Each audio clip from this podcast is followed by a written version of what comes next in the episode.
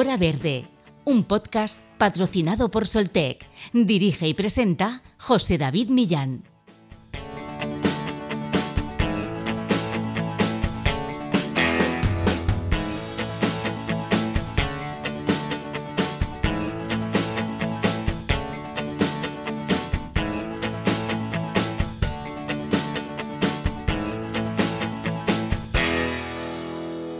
Según la Organización de Naciones Unidas, cada año se estima que un tercio de toda la comida producida, el equivalente a 1.300 millones de toneladas, con un valor cercano a los 700.000 millones de euros, acaba en los cubos de basura de los consumidores y minoristas o estropeándose debido a un transporte y unas prácticas de recolección deficientes.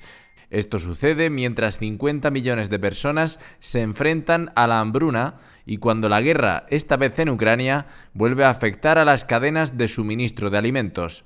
La producción de alimentos utiliza una enorme cantidad de tierra, agua y energía, por lo que el desperdicio de alimentos tiene un impacto significativo en el cambio climático. Las estimaciones sugieren que el desperdicio de alimentos genera el 10% de las emisiones de gases de efecto invernadero en el mundo. Esto equivale a casi el doble de las emisiones anuales producidas por todos los coches que circulan en Estados Unidos y Europa. El desperdicio alimentario constituye sin duda una amenaza para nuestros recursos naturales y finitos, para nuestro sistema, y es por ello por lo que debemos intentar crear una mayor conciencia que ayude a aminorar sus efectos. Para ello hay que involucrar a todos los agentes implicados para que consideren la pérdida y el desperdicio de alimentos en sus operaciones a lo largo de toda la cadena de alimentación y poner en lo más alto de la lista de posibles soluciones a la prevención y la redistribución antes que a leyes que no sabemos cómo van a funcionar. Hoy, en Hora Verde, hablamos de desperdicio alimentario y cambio climático con Héctor Barco, investigador especializado en esta materia en la ONG Enraiza Derechos, licenciado en Ciencias Ambientales y doctor en Ingeniería para la Sociedad de Información y el Desarrollo Sostenible.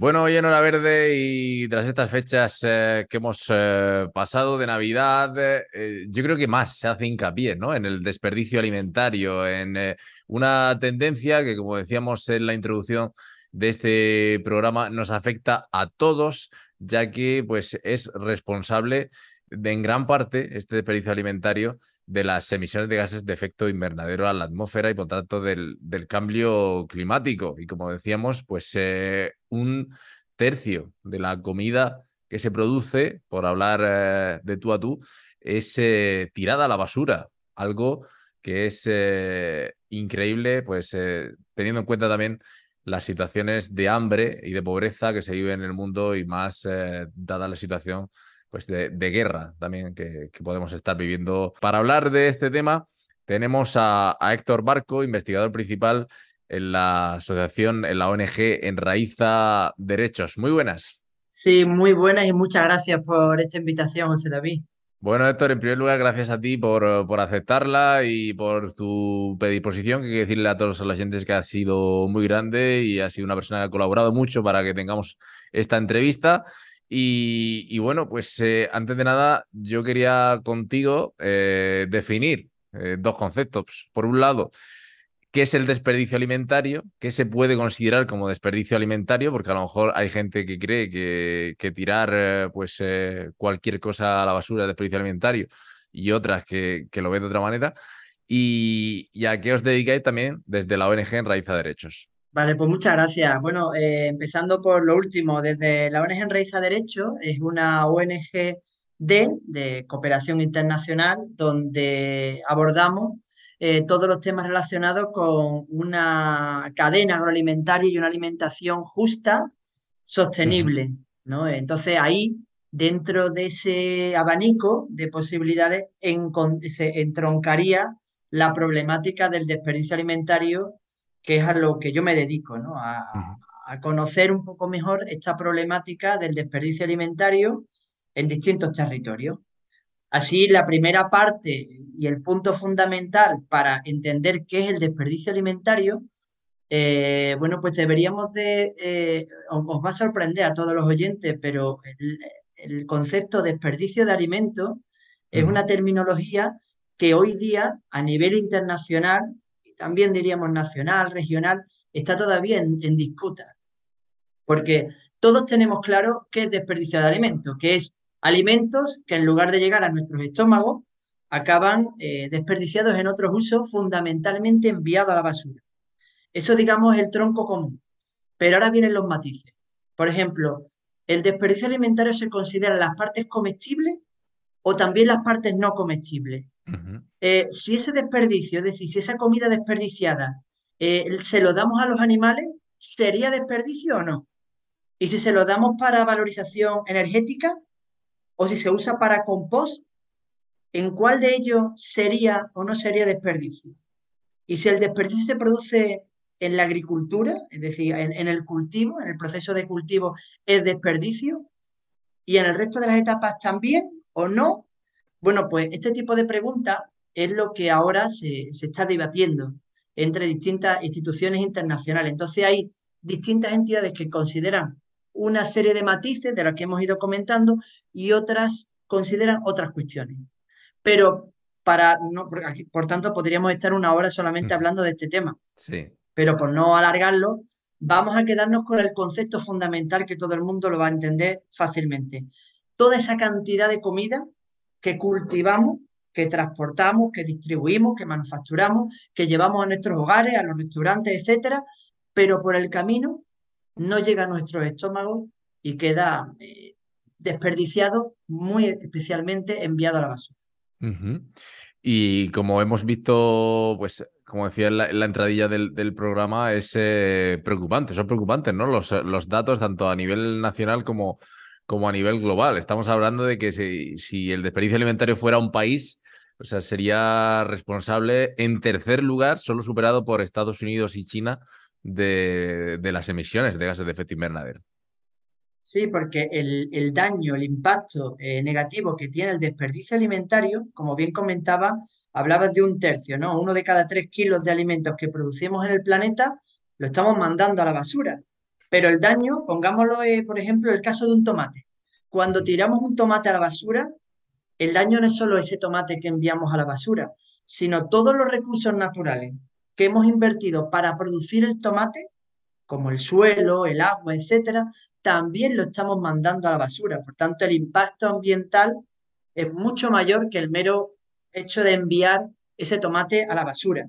Pero lo importante hoy aquí en esta entrevista no es, eh, bueno, cuál es el impacto del tomate, sino el impacto de toda la cantidad de comida que al año enviamos a la basura en el planeta. Hay distintos impactos. Uno de ellos, como bien has dicho, está relacionado con la huella de carbono, que son esos 3.3 gigatoneladas al año de CO2, sin meter eh, el parámetro del cambio del uso del suelo, si no podría ser hasta un poquito mayor. Pero también podríamos hablar de otros impactos, ¿no? Por ejemplo, el impacto en la huella hídrica, eh, que fundamentalmente estamos hablando de, bueno, del agua de riego que estamos eh, utilizando para, eh, en, último término, cultivar alimentos que se mandan a la basura. En este caso, no seríamos el tercer país del mundo, seríamos el primer país del mundo en huella hídrica. 250 kilómetros cúbicos de agua. Pero claro, se da bien puede decir, ¿y eso cuánto es? Claro. Porque esas cantidades no, no las podemos llegar a, imaginar, ¿no? Bueno, pues eh, no sé si tenéis en mente el río Volga, uno de los ríos más grandes luego en, Europa, bueno, pues ese río vierte al año al mar una cantidad equivalente a 250 kilómetros cúbicos de agua. Y podríamos hablar de más daños, pero por último, el de la ocupación de tierra, es el de la tierra, el caso del tomate, ¿no? Estamos ocupando un territorio para cultivar alimentos que al final mandamos a la basura en torno a 1.4 eh, mil millones de hectáreas. Es decir, de nuevo, para que nos hagamos una idea, estos son además con datos de la FAO. Eh, si, si, digamos, el desperdicio alimentario fuera un país, estaríamos ocupando una extensión que seríamos el segundo país del mundo, tan solo por detrás de Rusia y por delante de países como Canadá, Estados Unidos o China. Por tanto, con esto eh, lo que nos tiene que mostrar es la magnitud del problema. Sin duda, la magnitud de un problema es eh, tremendo, como estamos diciendo, pues eh, tanto a nivel de desperdicio, de consecuencias por el cambio climático y, obviamente eh, porque toda esa comida que, se desperdicia o que se tira a la basura, ¿no crees, Héctor, que habría alguna manera de que llegara pues, a, los países donde más se necesita y, bueno, y, poder acabar con el hambre en el mundo, ¿no? Que es uno de los, eh, de los objetivos que deberíamos tener las personas. Pues ya que me tocas el tema del hambre en el mundo, bueno, es importante que los oyentes conozcan la situación. Eh, aquí os recomiendo un informe que se llama El Estado de la Seguridad Alimentaria y la Nutrición en el Mundo del año 2022, que lo han hecho instituciones como la FAO, la Organización Mundial de la Salud, UNICEF, etcétera. Y bueno, y ahí se ve un poco la evolución del número de personas que pasan hambre en el mundo por cierto, no es el único número de personas que tienen problemas con la alimentación, porque hay un número mayor que es el problema de la inseguridad alimentaria, que es distinto a personas que pasan hambre en el mundo. En cualquier caso, vamos a centrarnos en el número de personas que pasan hambre. Bueno, desde 2005 a 2014 ha ido reduciéndose de alrededor de unos 800 millones de personas a unos 570. Es decir, pasamos de un 12% de la población mundial a un 7.8%. Que, sin embargo, a partir de 2014 ha ido aumentando eh, considerablemente el número de personas eh, que pasan hambre. Hoy día, eh, fijaros, todavía no sabe muy bien el número de personas, porque el factor último de la pandemia de la COVID ha desestructurado muchas metodologías, muchos datos y se estima que está entre 700 y 828 millones de personas. Fijaros, ya volvemos a los datos de 2005. Una media entre 767.9 eh, millones de personas y aquí todavía no están eh, incluidos los datos y las consecuencias de la guerra en Ucrania. Por tanto, esto lo tenemos que ver como eh, un gran problema porque hace muchos años nos quisimos plantear que para el año 2030 íbamos a tener un objetivo de hambre cero. Es decir, no hubiera ni una sola persona que pasa hambre en el mundo. Y ahora estamos viendo que no solo no vamos a llegar al hambre cero, sino estamos quedando por, por niveles eh, muy cercano a los que teníamos en el año 2005. Ya se plantea hasta que habrá más personas. Por tanto, viendo esto, como bien dice, eh, vemos una paradoja enorme, ¿no? Por un lado estamos tirando una gran cantidad de comida y por otro lado hay muchas personas que pasan hambre en el mundo. ¿Qué hay que hacer? Bueno, aquí podríamos hablar mucho, pero lo primero es que los oyentes tengan muy claro que el problema del hambre en el mundo no es un problema de producción de alimentos sino que es un problema de acceso a esos alimentos. Cuando hablamos de problemas de acceso, es cierto que hay un gran problema de acceso en países llamados no industrializados, países en vías de desarrollo, como queráis, pero también hay un problema de acceso en los países llamados desarrollados. Entonces no sé qué desarrollo estamos realizando. Por tanto, las soluciones en cada uno de los territorios varían. De hecho, se habla eh, por un lado, de, pérdida y desperdicio, que tampoco vamos a entrar, pero fundamentalmente en los países llamados no industrializados, el problema se encuentra más eh, en, los medios, en las instalaciones, en los recursos. Eh, por ejemplo, no tienen tantos medios para refrigerar los alimentos y por tanto se deterioran mucho antes. Y en los países llamados desarrollados, pues los problemas vienen por otros motivos. No, lo que está claro es que has dejado claro el concepto es eh, del acceso, el acceso a esos alimentos, porque estamos diciendo que, que no es posible que, uno de, cada tres eh, kilos se tire. El hecho es que pues hay épocas como es la Navidad que yo creo que es el culmen, ¿no, Héctor, de, de, este, digamos, despropósito, porque pues es el momento de, más consumismo, es el momento de, que, lógicamente, pues todo el mundo quiere reunirse, quiere celebrar, quiere pues eh, pasarlo bien, disfrutar, pero estas cifras, que ya de por sí son preocupantes, yo creo que en, las navidades ya se disparan totalmente. Pues muy interesante que toques ese tema, porque hemos hablado de uno de cada tres kilos de alimentos eh, que se producen en el planeta se tiran, sí. Y pero después hablado de los datos de España. ¿Qué cantidad de comida tiramos en España? Pues os puedo decir que no se sabe, se desconoce. Por tanto, cuando habla de la Navidad, intuimos que obviamente se tirará más cantidad de comida, pero el problema hoy día es que no se sabe la cantidad de comida que tiramos a lo largo de la cadena agroalimentaria, ni en España, ni en Francia, ni en Italia, ni en ningún otro país. Eso es un problema que hoy día, bajo mi punto de vista, es el problema más grave para abordar eh, la problemática del desperdicio alimentario. Yo creo que eh, en este respecto estáis intentando poner un poco de solución, un poco de, transparencia, porque en colaboración con ECODES, desde la ONG Enraiza Derechos, eh, bueno, tú mismo acabas de, terminar prácticamente con fecha de noviembre un informe sobre desperdicio alimentario y cambio climático que haciendo precisamente hincapié en esto, ¿no? En la medición del desperdicio, mejorar ese nivel de rigurosidad y, que se pueda facilitar su comparabilidad con otros estudios.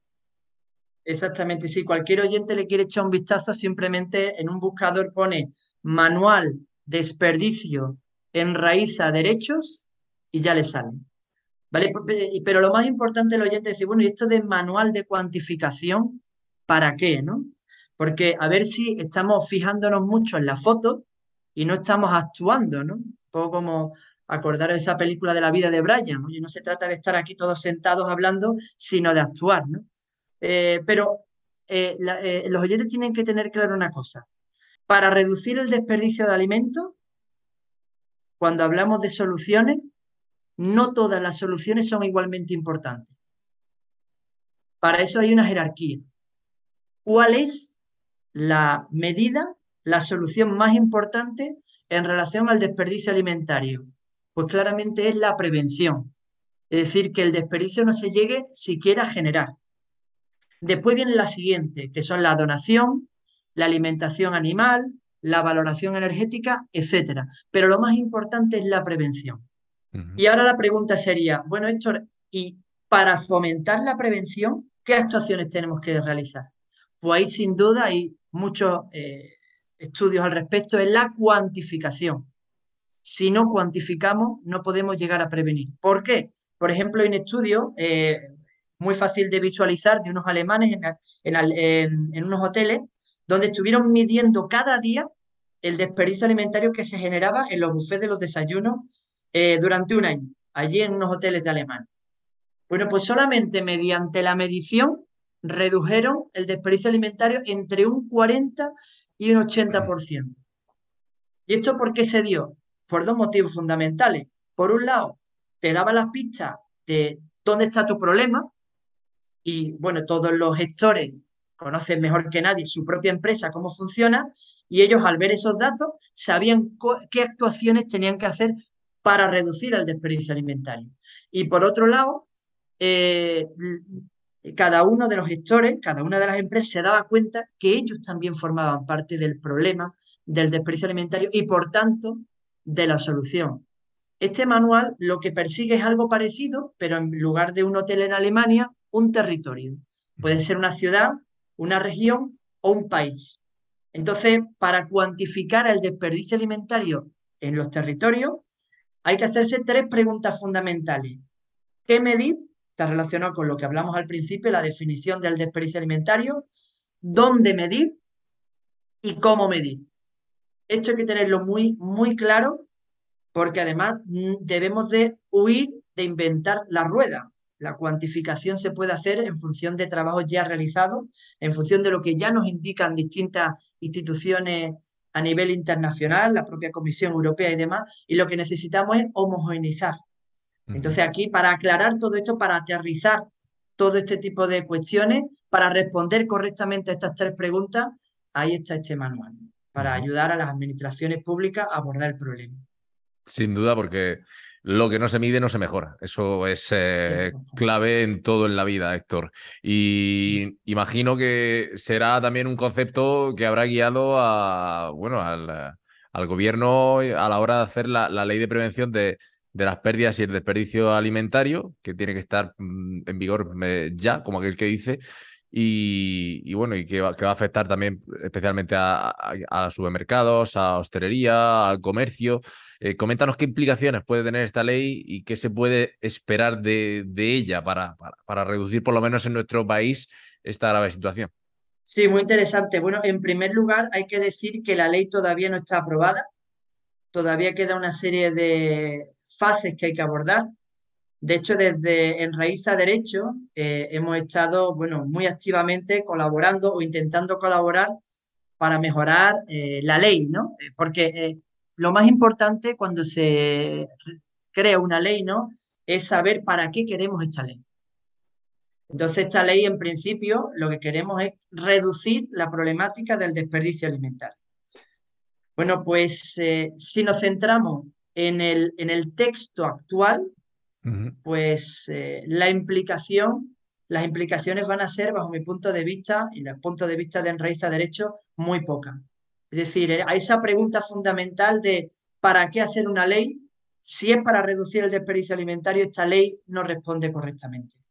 ¿Por qué?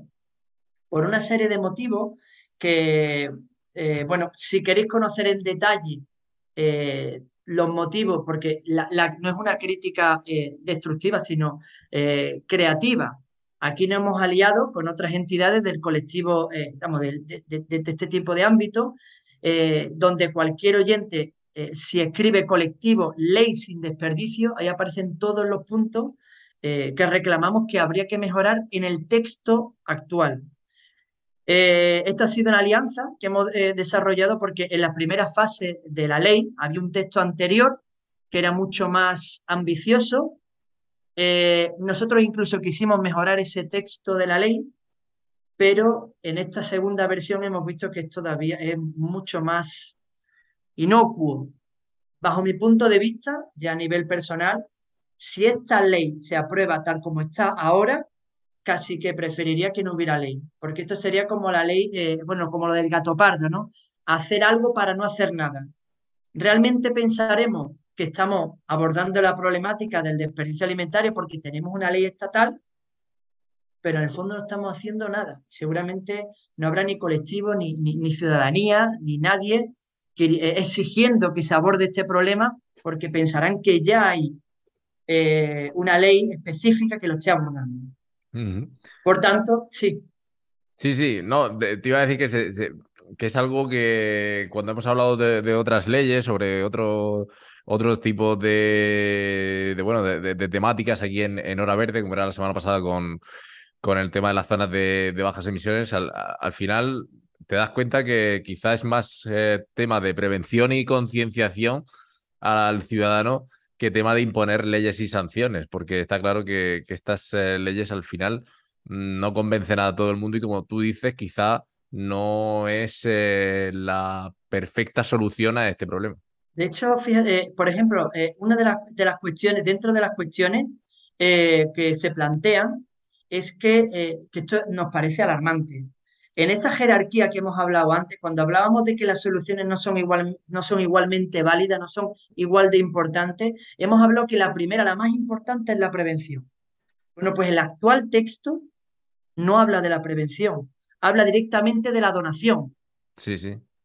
Entonces ahí tenemos un problema, porque realmente esta ley tampoco va hacia vamos a conocer bien el problema para poder gestionarlo, para dar las soluciones, y esas son dos de las reclamaciones que nosotros hacemos. Afortunadamente, eh, en, en la situación en la que se encuentra la ley, que todavía queda una ponencia específica para debatir sobre el proyecto de ley, que no ha empezado, pero sí ya desde eh, este colectivo Ley sin Desperdicio ya eh, se ha contactado con la gran mayoría de los grupos políticos ya han presentado sus enmiendas, incluyendo también varias de las que se propugnan, ¿no?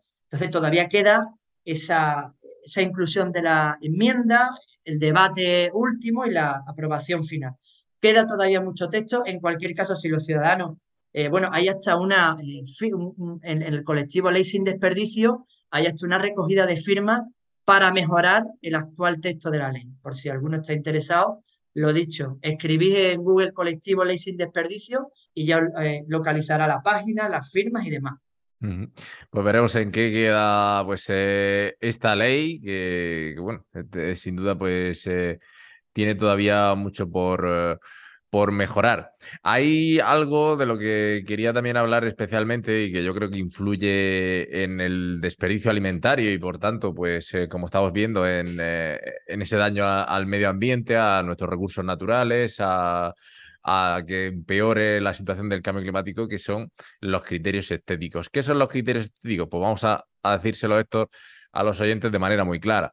Me encontraba con un tuit, sin ir más lejos, de una usuaria que, ponía unos plátanos con, con, muchas pintitas negras, ¿no? Con muchas motitas. Y, decía, y decía, no me gusta tirar la comida. ¿Qué puedo hacer con unos plátanos en este estado? Acepto sugerencias. Por lo menos le han dado mil sugerencias sin ir lejos. Y, yo creo que muchos de los oyentes que nos están escuchando y muchos de nosotros tenemos que reconocer que a veces vemos eh, algo que no está en, muy bonito, ¿no? No está en estado perfecto y, se tira. Pero igual que lo hacemos nosotros a, pequeña escala, claro, eso lo hacen eh, en, eh, a nivel de supermercado, de grandes superficies, de hostelería, etcétera, pues a gran escala. Y eso es también un problema, ¿no? Los criterios estéticos. Sí, de hecho es un problema desde la propia producción. la raíz del problema bueno, pueden ser muchas, pero una de ellas es que en, los últimos, en las últimas décadas hemos cambiado mucho la forma en la que compramos los alimentos. Antiguamente íbamos al típico tendero de barrio y, por ejemplo, eh, bueno, los oyentes, sobre todo que seis del sur, eh, oye, ¿cuáles son los mejores tomates para el salmoré clásico? ¿no? Y entonces ahora mismo te dan unos tomates más maduros que son adecuados para hacer este plato. Y digamos que teníamos en el tender un asesor de alimentos que nos iba dando eh, productos en función de nuestras necesidades. El problema es que cada vez somos más urbanistas, José David, cada vez, eh, y después tocaremos este tema otra vez porque esto es muy importante. Y, entonces, eh, muchos de nosotras y de nosotros lo que hacemos ahora, en lugar de ir a un tendero, vamos a un supermercado. Aquí ya hemos perdido al asesor. Mm. Aquí somos nosotros ante, ante el mundo. Y aquí solo hay fundamentalmente dos parámetros en el que la gente se fija. En el precio y en la estética. Que sean bonitos. No sé por qué, seguramente porque seremos unos urbanitas, eh, en fin, un poco especiales, pensamos que una fruta bonita es una fruta mucho más nutritiva. Esto, eh, eh, esto está muy dentro de nosotros. cuando estaba en la universidad y hablábamos de estos temas, muchos chavales decían, no, no, hay que concienciar a la gente, no sé qué, no sé cuánto. Y en ese momento eh, le llevaba zanahorias muy raras de, un mercado ecológico y no se atrevían a comérsela. Zanahorias ecológicas eh, que, ya, que podéis imaginar lo, lo, nutritivas y lo buenas que estaban, pero por la forma no se lo tomaban. Bueno, pues esto que estamos hablando, atención, está transformando la producción primaria, es decir, la agricultura en nuestro territorio. ¿Por qué? Porque el productor ya no tiene que producir alimentos, tiene que producir alimentos bonitos. Y eso tiene una serie de implicaciones. Una, claro, ya no podemos tener bichitos ahí en la mm. agricultura. No vaya a picar esas motitas, ese, muchas veces son picaduras de insectos. Hombre, bueno, ya, ya nos digo cuando me encontraba gente qué asco que me he encontrado una babosa en la lechuga. Mm. Pues entonces, ¿qué es mejor? Bueno, pues vamos a echarle una gran cantidad de pesticidas, ¿no? Para matar a todo tipo de vida. Y bueno, pero queda muy bonito, porque no tiene ningún tipo de muesca. Y además tiene hecho un daño también al propio productor, porque mucha, como bien decía, mucha de la producción de los alimentos que se están creando no llegan siquiera a, transportarse, se, quedan en el suelo porque no son bonitos. Y estamos hablando de una gran cantidad de comida que no estamos utilizando simplemente por la estética. Esto es tremendo. De nuevo, igual que antes, ¿cuánto se está tirando? Mucho. ¿Cuánto es el mucho? No se sabe.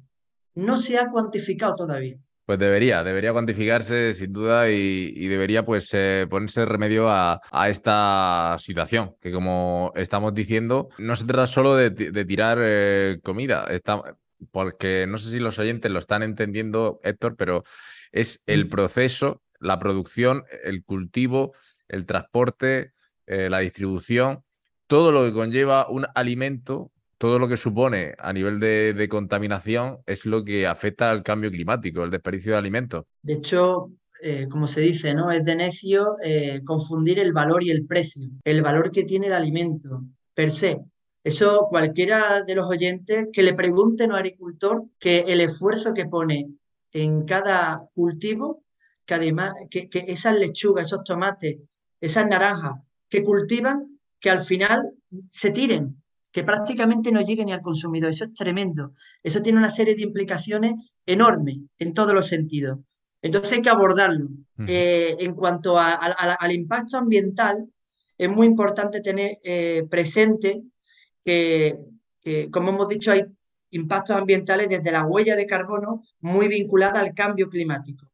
Fijaros, eh, cuando hablamos muchas veces del, cambio climático, de, reducir las emisiones, eh, muchas veces hablamos de que tenemos que generar grandes sacrificios.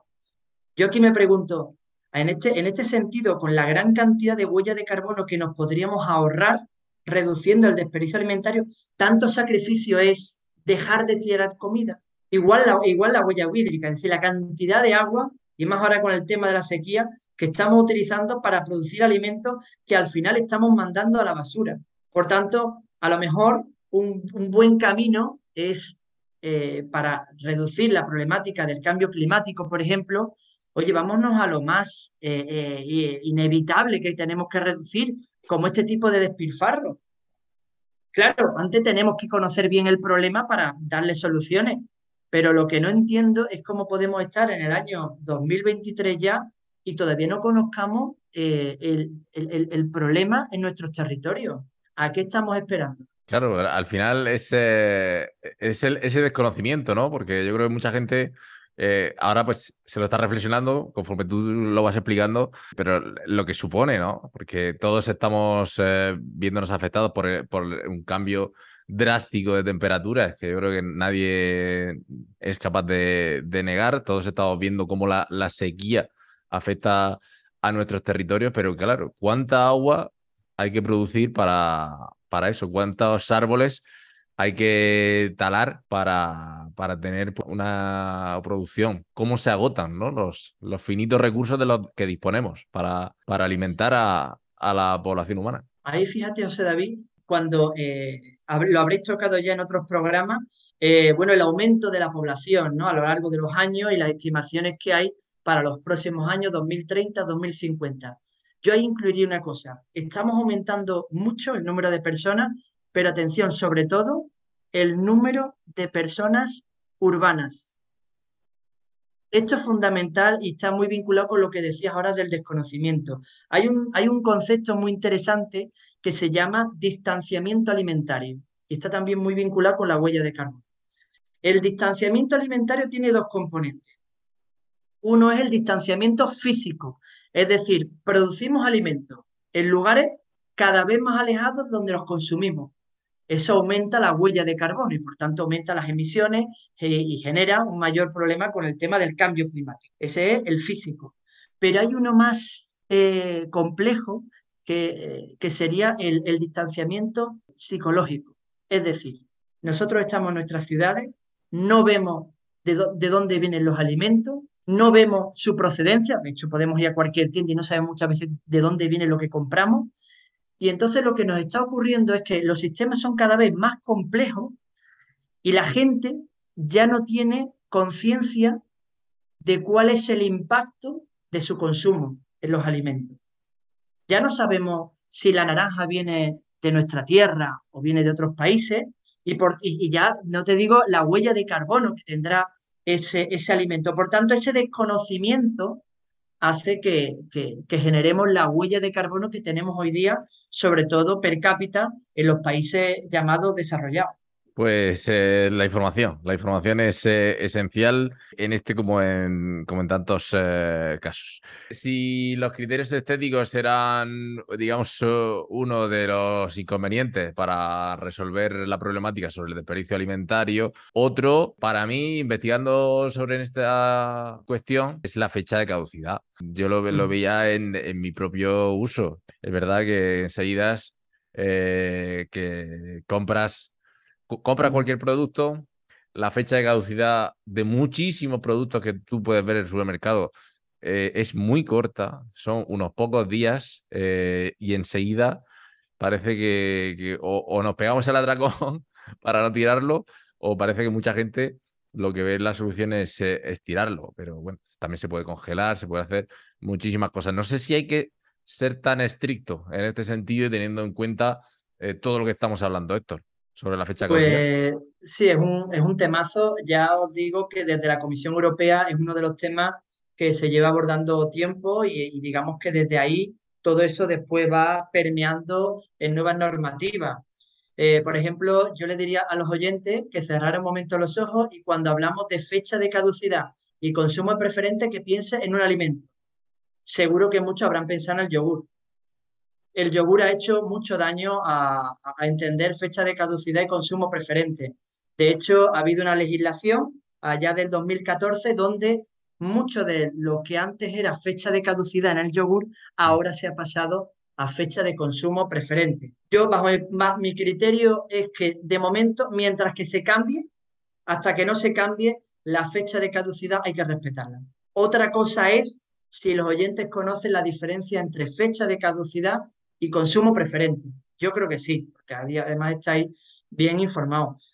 Eh, el problema es que muchas veces no se diferencian. En los, productos viene una fecha, pero no te viene con claridad qué es una cosa y qué es otra. Eh, por ejemplo, trabajos que realizamos, por ejemplo, en, en Guipúzcoa fue gracioso porque le preguntamos si sabían la diferencia entre fecha de caducidad y fecha de consumo preferente el 75% decía que sí, que sabía cuál era la diferencia. Y después le preguntábamos por esa diferencia. Bueno, pues de ese 75%, el 80% contestaba incorrectamente a esa diferencia. Por tanto, hay mucho que hacer aquí. Yo antes de abordar el tema de la fecha de caducidad que se está abordando y desde las instituciones competentes en esto, como pueden ser las administraciones públicas, Comisión Europea, etcétera, lo que podemos hacer los ciudadanos es tener mucho más claro que la fecha de caducidad y consumo preferente. Obviamente que también nos lo pongan más fácil, ¿eh? que muchas veces no es fácil distinguir una y otra. dinos la diferencia eh, en breve para, para que todo el mundo lo tenga claro. Es muy fácil. La fecha de caducidad es fecha a partir de la cual eh, ya puedes tener algún riesgo más o menos alto eh, de tener alguna eh, consecuencia que te pueda afectar negativamente a la salud. En la fecha de consumo preferente es que a partir de esa fecha, digamos que el producto deja de tener las condiciones eh, máximas de lo que se llama propiedades organolépticas. Es decir, no es igual de crujiente, no es igual de sabroso, pero el alimento es perfectamente consumible, salvo que hayas hecho alguna salvajada pues mientras que los has estado manteniendo. Si haces lo normal, eh, ese producto fuera de la fecha de consumo preferente puede seguir consumiéndose. Si ha pasado la fecha de caducidad, no se debe de consumir. ¿Hasta cuántos días podríamos consumir algo que su fecha de consumo preferente, por ejemplo, es hoy? Sin problema, semanas. Hombre, tampoco te vayas ahí a 2050, pero me imagino que la mayoría de la gente suele conservar algo como mucho, como mucho un mes, dos meses y, una y, un alimento haciéndolo normal, es que te lo puedes comer sin ningún problema. Si es fecha de consumo preferente, si es fecha de caducidad, no. Pues siempre atentos, atentos a eso y, leer bien las cosas que, hoy en día, y más sector con esto de las redes sociales, cada vez yo creo que leemos menos y vamos más rápidos. Eh, una cadena de supermercados alemana, al respecto de, lo que estamos hablando de, las compras, leí que, que, bueno, había decidido poner su granito de arena y poner una iniciativa en marcha para concienciar sobre el impacto del cambio climático en los alimentos que consumimos. Ahora estamos en el camino inverso. Antes era de los alimentos sobre el cambio y ahora del cambio climático sobre los eh, alimentos. ¿Cómo pueden contribuir ¿no? esas condiciones climáticas adversas a la desaparición de alimentos cotidianos como el plátano, el café, el cacao, la miel o incluso el vino, que es eh, algo pues, eh, muy habitual en, en, nuestra, en nuestra mesa? ¿Qué impacto tiene ese cambio climático en los cultivos? Te quería preguntar y, si de verdad podemos quedarnos, si hay riesgo tan grande de quedarnos sin productos básicos y cotidianos como los que he mencionado. Y aquí siempre cuando hacen este tipo de preguntas, José David, entonces te voy a hacer una pregunta a ti también, como experto en temas de comunicación, es cuando conoces un tema, sabes que la realidad es dura, pero como la, de, como la muestres con toda su crudeza, a lo mejor el oyente piensa, Buah, eso no puede ser tan catastrófico y se, y se desconecte. Y tú no quieres que se desconecte, tú quieres que haya, eh, que avance hacia las soluciones. ¿Qué es mejor? contarle la verdad con toda su crudeza o intentar abrir un poquito de luz dentro de ese horizonte oscuro. Hombre, yo soy partidario siempre de contar la verdad. Bueno, pues aquí la verdad que ahora mismo estamos eh, en un momento crítico. Lo conocéis bien porque ya habréis eh, hablado con la problemática de las emisiones, el cambio climático y demás. Eh, ¿Qué pasaría si superamos ese grado y medio, dos grados, dos grados y medio, y digamos que la vida va a ser muy diferente a la de ahora y, va a generar mucho daño? Sin irnos al futuro, preguntarle a todos los oyentes, a amigos, a familiares, que tengáis, que sean gente que trabaje en el campo. Ya ellos, ya ellos os podrán decir que ya están habiendo cambios. Claro, eh, en, la, agricultura. Ya en los últimos años además se está viendo problemas en las cosechas. Es decir, el problema está aquí. el, problema es un cambio, además, un cambio rápido, repentino, y, esa rapidez es la clave por la cual muchos, eh, muchas especies pueden no llegar a adaptarse. Además, hay una serie de eh, consecuencias, de desencadenantes que pueden hacer que, que, el daño sea aún mayor. Es decir, que no seamos ni conscientes de las consecuencias que tiene el cambio climático en, muchos aspectos, además, en el tema de la biodiversidad y en el tema de la agricultura, evidentemente, evidentemente, eh, además hay países que ya están teniendo problemas, lo que le llaman los refugiados climáticos, con sequías extremas, etcétera, etcétera. Claro, cuando hablas de estos temas, eh, la gente se puede asustar y casi cerrar el libro y no quieren escuchar nada.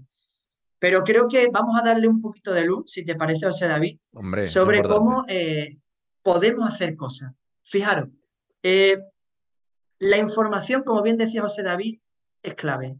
Acordaros, por ejemplo, del aceite de palma. El aceite de palma eh, tiene un problema ambiental claro, de pérdida de biodiversidad, etcétera, y ha habido muchas campañas contra el uso del aceite de palma. Únicamente cuando se ha obligado a los productos a poner que está hecho de aceite de palma, específicamente no aceite vegetales y por ahí que no, aceite de palma, ahí es cuando el consumidor con su cesta de la compra puede cambiar muchas cosas y decir, no, pues yo este tipo de producto no lo compro. Entonces el consumidor tiene que ser consciente de su poder. Podemos comprar mucho más local, mucho más de temporada, favorecer con nuestro dinero a empresas, a entidades, a productos que veamos que son sostenibles, que están en, la línea de lo que consideramos que debe ser ese futuro. Y en lo que decía José David con el tema del supermercado, que le pone la huella de carbono, fíjate, se acerca un poco a lo que hablábamos antes del distanciamiento alimentario.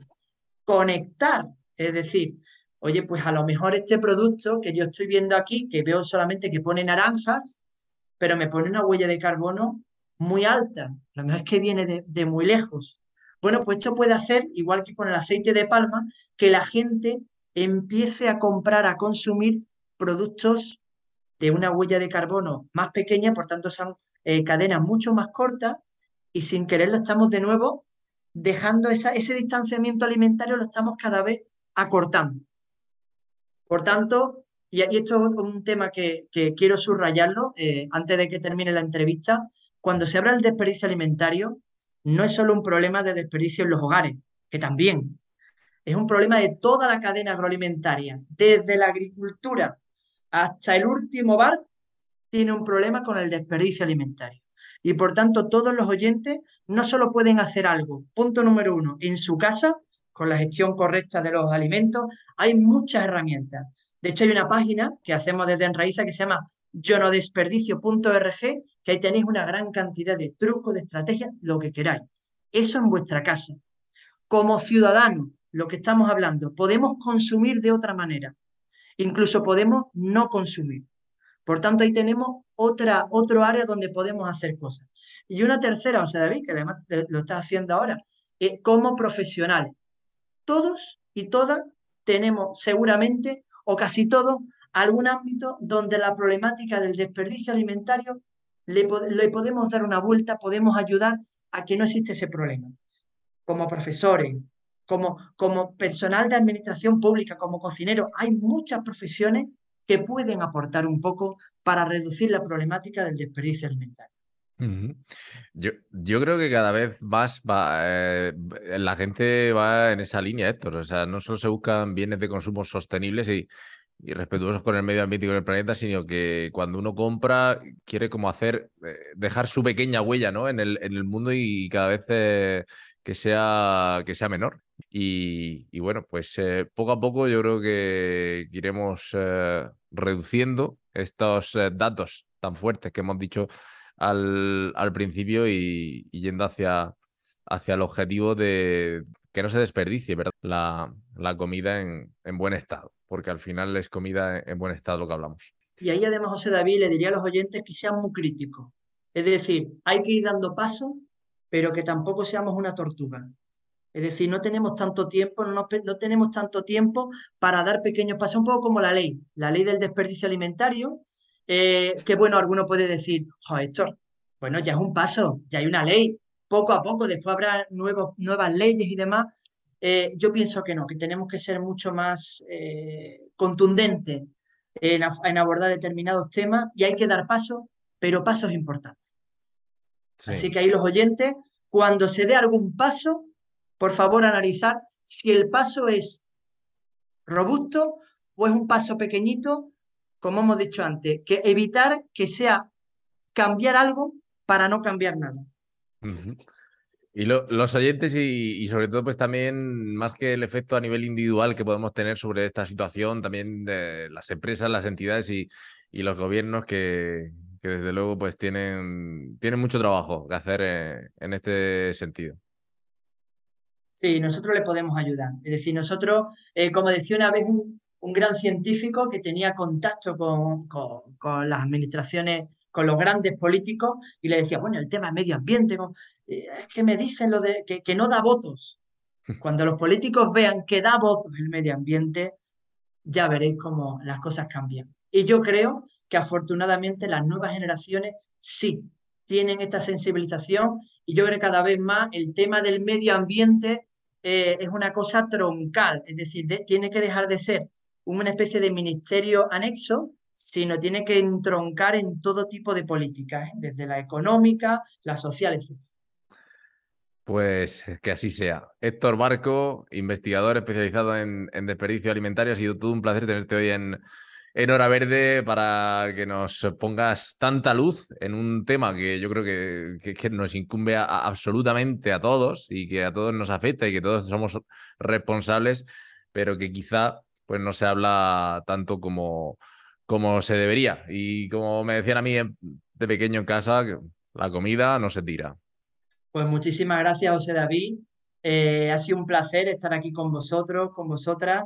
Y nada, desde luego estás haciendo, es dando ese granito de arena, también desde el mundo profesional, eh, dando a conocer este problema. Y bueno, ya cada uno de los oyentes que reflexione, que piense sobre cómo podemos cada uno de nosotros y de nosotras contribuir a reducir este problema que sorprendentemente tampoco se conoce.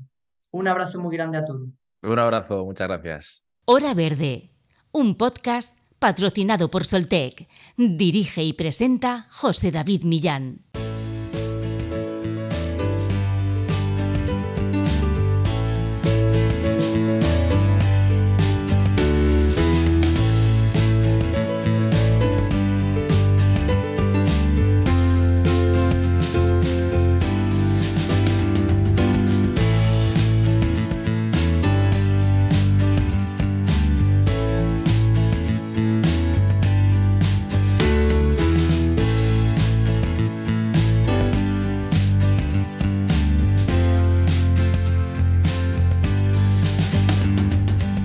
Pues aquí ha llegado nuestra aventura con el episodio de hoy en Hora Verde.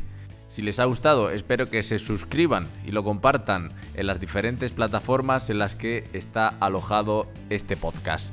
Evox, Spotify, Apple Podcasts, Google, etc. Y como siempre, les invito a estar al día sobre toda la actualidad en materia de sostenibilidad, medio ambiente y energías renovables a través de las redes sociales de Soltec, tanto en Instagram, Twitter, Facebook y LinkedIn. Gracias por estar ahí una semana más. Hasta la próxima. Chao.